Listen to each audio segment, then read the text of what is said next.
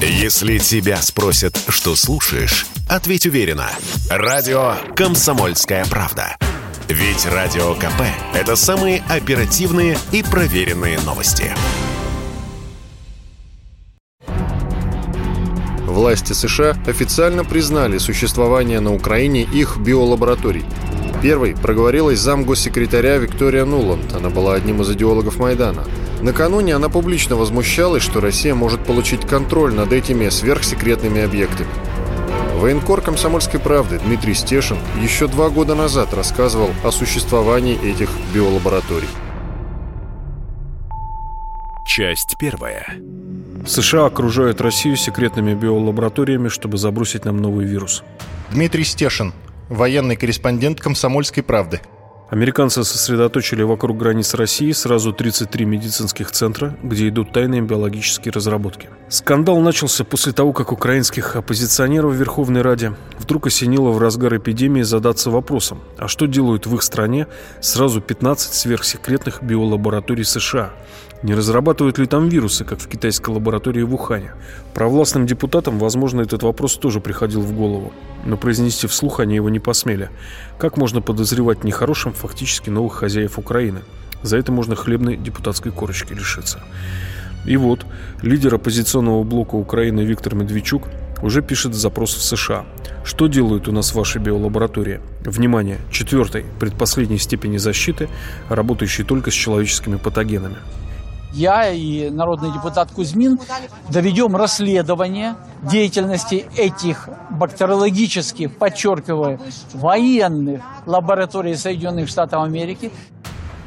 Виктор Медведчук, украинский политик, глава политсовета партии «Оппозиционная платформа за жизнь». И сегодня эта тема поддержана не только в Украине, но и за рубежом, в том числе и в странах Запада, где поднимаются аналогичные случаи существования таких бактериологических лабораторий. Я хочу еще раз подчеркнуть, что то, что происходит сегодня в Украине, это не фейк, это реальность, где проводятся, на наш взгляд, незаконные исследования по одной простой причине. Подобные исследования бактериологических лабораторий лаборатории, которые являются основным предметом их деятельности, военных бактериологических лабораторий, они запрещены на территории Соединенных Штатов внутренним законодательством. И вот Соединенные Штаты обходят так закон и находят страны, которые находятся в сфере внешнего управления. А ведь помните о том, что все это создавалось в 2005 году, когда пришел Ющенко, проамериканский президент, который открыл или включил зеленый свет для этих бактериологических исследований и открытия этих военных лабораторий.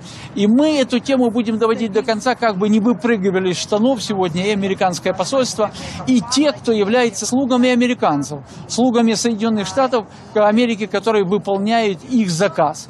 И действия власти сегодня, они нами были прогнозированными, потому что ни правительство, ни министры, к которым обратились, ни служба безопасности Украины ничего не сделали для предоставления материалов, которые были подняты, и инициатива которых исходила от народных депутатов оппозиционной платформы «За жизнь» в плане раскрытия тех исследований, которые проводятся. На сегодняшний день в Украине появились тысячи добровольцев, которые готовы предоставить нам информацию по поводу того предмета, бактериологических исследований в военных лабораториях Соединенных Штатов Америки. Мы сделаем все, чтобы эти лаборатории прекратили свою деятельность в Украине. Первый ответ американцев был сенсационным. США впервые вообще признали, что да, такие биолаборатории есть, и они работают по программе Американского министерства обороны изучают возбудители болезней. На сайте посольства появилось официальное заявление. Программа борьбы с биологической угрозой Министерства обороны США работает на Украине совместно с украинским правительством над обеспечением консолидированного и защищенного хранения возбудителей болезней и представляющих угрозу токсинов в соответствующих государственных учреждениях, так, чтобы при этом можно было проводить мирные исследования и разрабатывать вакцины. Версию об угрозах населения от этих биолабораторий посольство США назвало российской дезинформацией что после итогов китайско-американских исследований коронавируса в лаборатории Ухане звучит как издевательство. На прощание американские дипломаты напомнили, что первый их международный технический центр, так невинно называется эти лаборатории, на Украине начал действовать еще с 1993 года. Но не успели на Украине раскрыть в изумлении рты и переварить эту информацию, как посольство США сделало второй шаг, еще более красноречивый.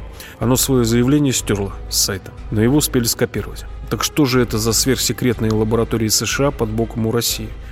Я получила информацию о том, что работает в Херсоне тайная лаборатория особо опасных инфекций в центре города Министерства обороны США. Татьяна Томилина, украинский политик, вице-мэр Херсона – Фрагмент интервью за 2015 год. Я вначале подумала, что это фейк. Я обзвонила ученых, биологов, которые говорят, что не знают о существовании такой лаборатории. И если это действительно так, то это катастрофа для города, что это в центре находится. Я поехала в эту лабораторию. Она находится в центре, на территории областной санэпидемстанции. Те документы, которые мне показали, я, конечно, ужаснулась. Договор между Министерством обороны США и Минздравом Украины существует. Никто об этом как бы не знает. Вот что я увидела. Биологична небезпека. У меня возникает вопрос. Почему люди об этом не знают? Второй вопрос. Почему Министерство обороны – это оружие? И третий вопрос. Почему в центре города? Вот эта вот инфекционная катастрофа, которая есть в Херсоне, должна решиться. В 2005 году подписана программа, я промониторила очень много. В 2013 году на сайте Херсонской областной госадминистрации был отчет о том, что Министерство обороны США вложило очень много денег в эту лабораторию. По тому, что мне сказала зав лаборатории, мы очень безопасные, у нас все хорошо. Но почему-то молодые медики медики там работать не хотят. Действительно, после распада СССР такие лаборатории стали расти в новообразованных республиках как грибы. Чем они занимались, мало кого интересовало, пока в руки бывшего министра госбезопасности Грузии не попали жуткие документы об исследованиях в подобной лаборатории в США возле Тбилиси. Сейчас Игорь Георгадзе живет в России на правах политического беженца. По его словам, договариваться о создании лаборатории в Грузии американцы начали еще при Шеварнадзе в начале 2000-х годов, а строили и открывали странную лабораторию, деятельность которой удалось засветить, при Саакашвили в 2003-2011 годах. После открытия лаборатории просто массово подскочили показатели самых разных болезней. Игорь Георгадзе, бывший министр госбезопасности Грузии. Кстати, особенно почему-то за последние годы, это болезнь онкологическая. И очень часто встречается опухоль мозга, в том числе у детей. Об этом мы получаем сигналы даже от турецких медиков. В Турцию ездят наши на лечение. Кто-то собирает деньги, кому-то помогают. Приезжают туда, лечатся. И турки нам говорят, а что с вами происходит? Почему такая вспышка? У нас очень много грузин приезжают лечиться. Лаборатория расположена в новеньком суперсовременном здании в поселке Алексеевка на территории бывшей советской военной базы. До Тбилиси рукой подать, всего 17 километров. Официально там лечат гепатит С. И называется это заведение Исследовательский центр общественного здравоохранения имени Ричарда Лугара. Это поселок Алексеевка. Это бывшая советская база. Дарья Асламова, специальный корреспондент «Комсомольской правды». Сейчас там такие, ну, обшарпанные хрущевки стоят. И остались дома поселян. Вот ты идешь, значит, и на всех домах одна надпись «Продается» продается, продается. Может, никто жить там не хочет. Меня пустили только в один двор, одна женщина пустила, звали ее Тина. Я говорю, ну, а вы, у вас валюта не продает. А пытаюсь, только никто не хочет здесь покупать дома. Потому что рядом вот эта вот лаборатория, мы ничего не понимаем, что там происходит. Ну, мы не знаем, действует у нас-то, не действует. Но голова у нас болит у всех. Головные боли это часто. Раком люди болеют. А, может, это лаборатория, а может, не лаборатория. А зачем нам такой риск? Нам просто страшно. Потом то дым у них какой-то идет из них, то у нас по канализации странный запах по ночам. Что там происходит, мы не знаем. Поэтому у нас одно желание – продать и уехать. Ну, дураков-то нет, чтобы покупать. В 2018 году Георгадзе передали жутковатые документы из этой лаборатории. Например, реестр погибших во время исследования. Декабрь 2015 года – 30 погибших за месяц. 24 человека погибли за один день. Апрель 2016 – 30 погибших. Август – 16 погибших. В графе причины смерти не установлено. Фамилии погибших неизвестны. Врачебная тайна. Это фабрика смерти.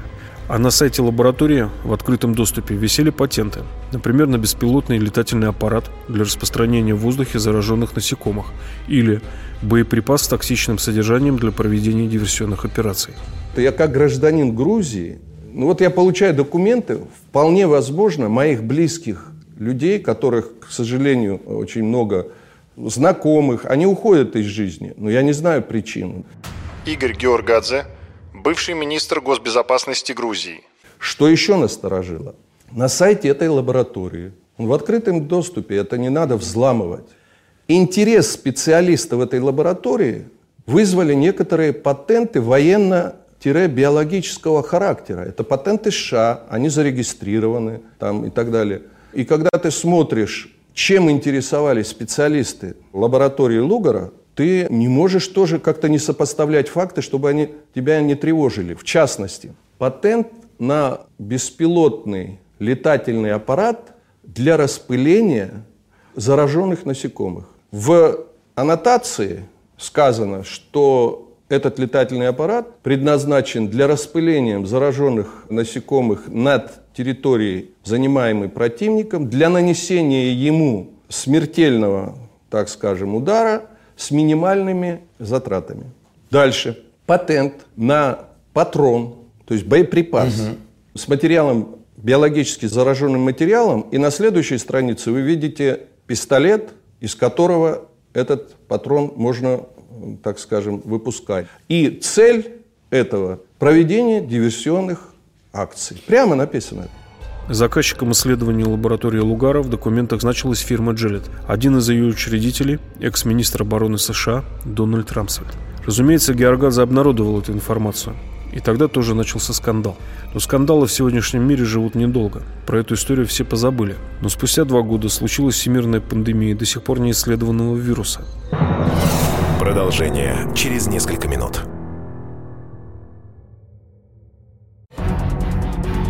Власти США официально признали существование на Украине их биолабораторий. Первой проговорилась зам госсекретаря Виктория Нуланд. Она была одним из идеологов Майдана. Накануне она публично возмущалась, что Россия может получить контроль над этими сверхсекретными объектами. Военкор «Комсомольской правды» Дмитрий Стешин еще два года назад рассказывал о существовании этих биолабораторий.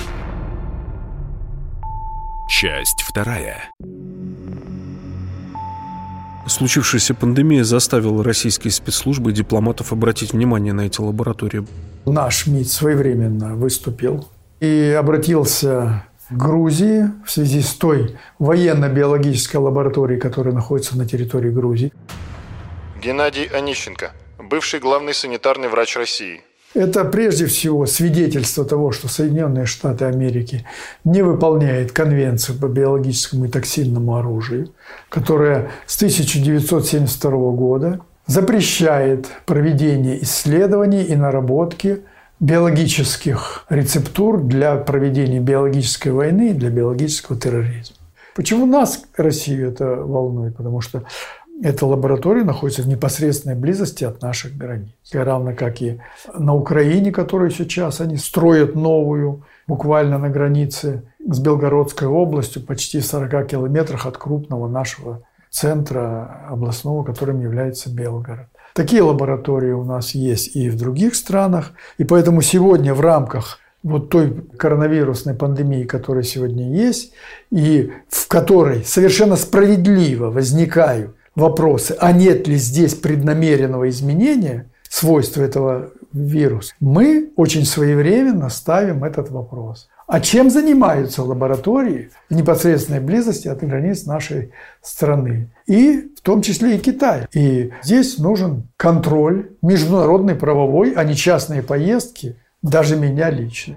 Сложно сказать, удалось ли с помощью засветки перепрофилировать грузинскую лабораторию, поставить ее на мирные рельсы. Я лично в это не верю. Никто официально не расторгал договор о сотрудничестве, а вложено было в лабораторию Лугара десятки миллионов долларов. Агентство по сокращению угрозы не испугливых и, не обращая внимания на скандалы, продолжило работу в сопредельных странах – Узбекистане и на Украине. По странному совпадению, именно из этих стран в Россию идет основной поток гастарбайтеров. В Узбекистане работа началась по привычной схеме. Развал СССР – заключение договора о ликвидации угрозы биологического и химического оружия между США и Узбекистаном, в 2004 году совместная работа по созданию эффективного контроля за распространением инфекционных заболеваний. Партнер все тот же – Агентство по сокращению угрозы. В 2007-м первая совместная лаборатория открывается прямо в Ташкенте. Вообще тяга этих исследователей к столицам постсоветских государств настораживает всех, кроме местных чиновников и местных силовиков. К 2020 году Узбекистан уже покрыт сетью лабораторий и исследовательских центров США. Они работают в городах Андижан, Бухара, Динао, Карши, Нукус, Ургенч, Самарканд и Фергана. При такой плотности биологических центров, пекущихся якобы о безопасности, с 2011 года Узбекистан пережил несколько странных эпидемий, причем заболевания остались неизвестны. Август 2011 года 70 человек заболели под Ташкентом. 2012 год. Снова неизвестное заболевание. Неизвестное число пострадавших. Несколько десятков. 2017 год. Опять Ташкент. Эпидемия детской болезни, ветряной оспы, но заболевшие почему-то взрослые. 2019 год. 279 заболеваний корью. Хотя, по иронии, в 2018 году ВОЗ официально признала, что Узбекистан избавился от этой болезни. Любопытное совпадение. В Абхазии недавно были зафиксированы случаи появления комаров, переносчиков вируса Зика.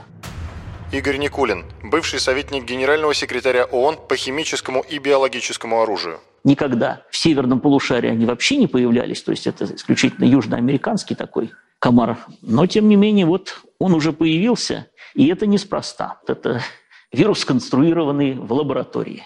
И даже можно сказать, в какой. Ну, в американской лаборатории. Пентагоном сейчас в настоящее время развернута большая программа по созданию так называемых референс-лабораторий, в общем-то, по всему южному подбрюшью Российской Федерации. Это Украина, порядка 13 таких объектов, это Казахстан, это Азербайджан, это Киргизия и так далее. Ну, в общем, практически все наше южное подбрюшье они охватывают, находятся в территориальной близости. А обеспокоенность украинских оппозиционных депутатов, заметивших странные лаборатории, вызвала не только нынешняя пандемия коронавируса, но и локальные вспышки труднодиагностируемых непонятных заболеваний. Например, в 2016 году сразу 20 украинских военнослужащих умерли от вируса, похожего на грипп. Еще 200 человек было госпитализировано. Случилось это в Харькове, где находится одна из лабораторий, финансируемая агентством по сокращению угрозы. А были еще вспышки гепатита А в Одессе, Запорожье, опять в Харькове. Нам говорят, что это лаборатория повышенной защиты. Амирбек Тагусов, в начале 90-х заместитель министра обороны Казахстана. Что такое повышенной защиты? Как правило, повышенная защита вводится на таких лабораториях, где работают с очень серьезными, очень опасными боевыми патогенами. Поэтому слово повышенной защиты лаборатория Алматинская говорит о том, что там будут производиться работы с очень, я повторяю, опасными боевыми патогенами, которые ложатся в основу биологического оружия.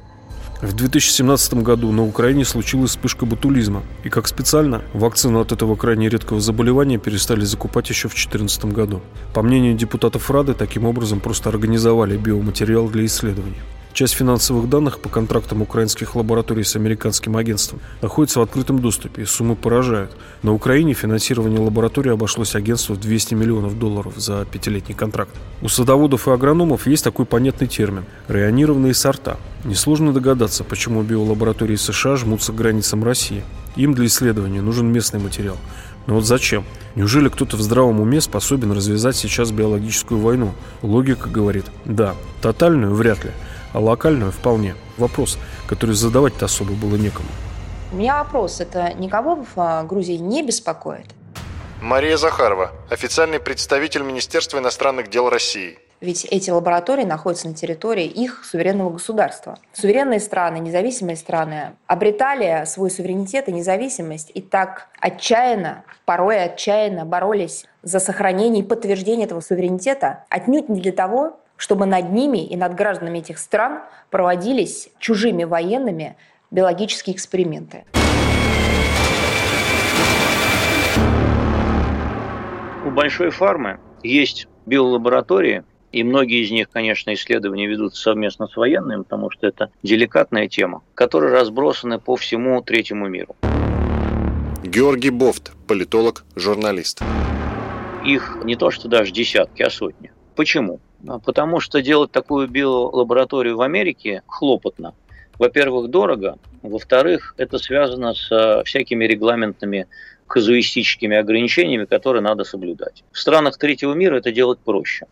Это цинично, конечно, но это так. Страны третьего мира очень часто используются как площадка для испытания новых медицинских препаратов, лекарств и всего прочего, а также как площадка для проведения всяких биологических исследований, в том числе военного характера. Не секрет, что и мы проводим биологические исследования военного характера. И у нас есть, э, вы не поверите, в биолаборатории в одной из восточноазиатских стран, я не буду ее называть, но я знаю, это довольно развитый институт, который там изучает тоже всякие тропические болезни и, и не только их. Поэтому, что касается создания биологического оружия целенаправленного, то, во-первых, я не верю, что можно создать оружие против исключительно русских. Это бред сивой кобылы. Нет такого биологического оружия, которое носило бы избирательный характер. Даже против одной из рас невозможно создать биологическое оружие, которое носило бы избирательный и точный характер.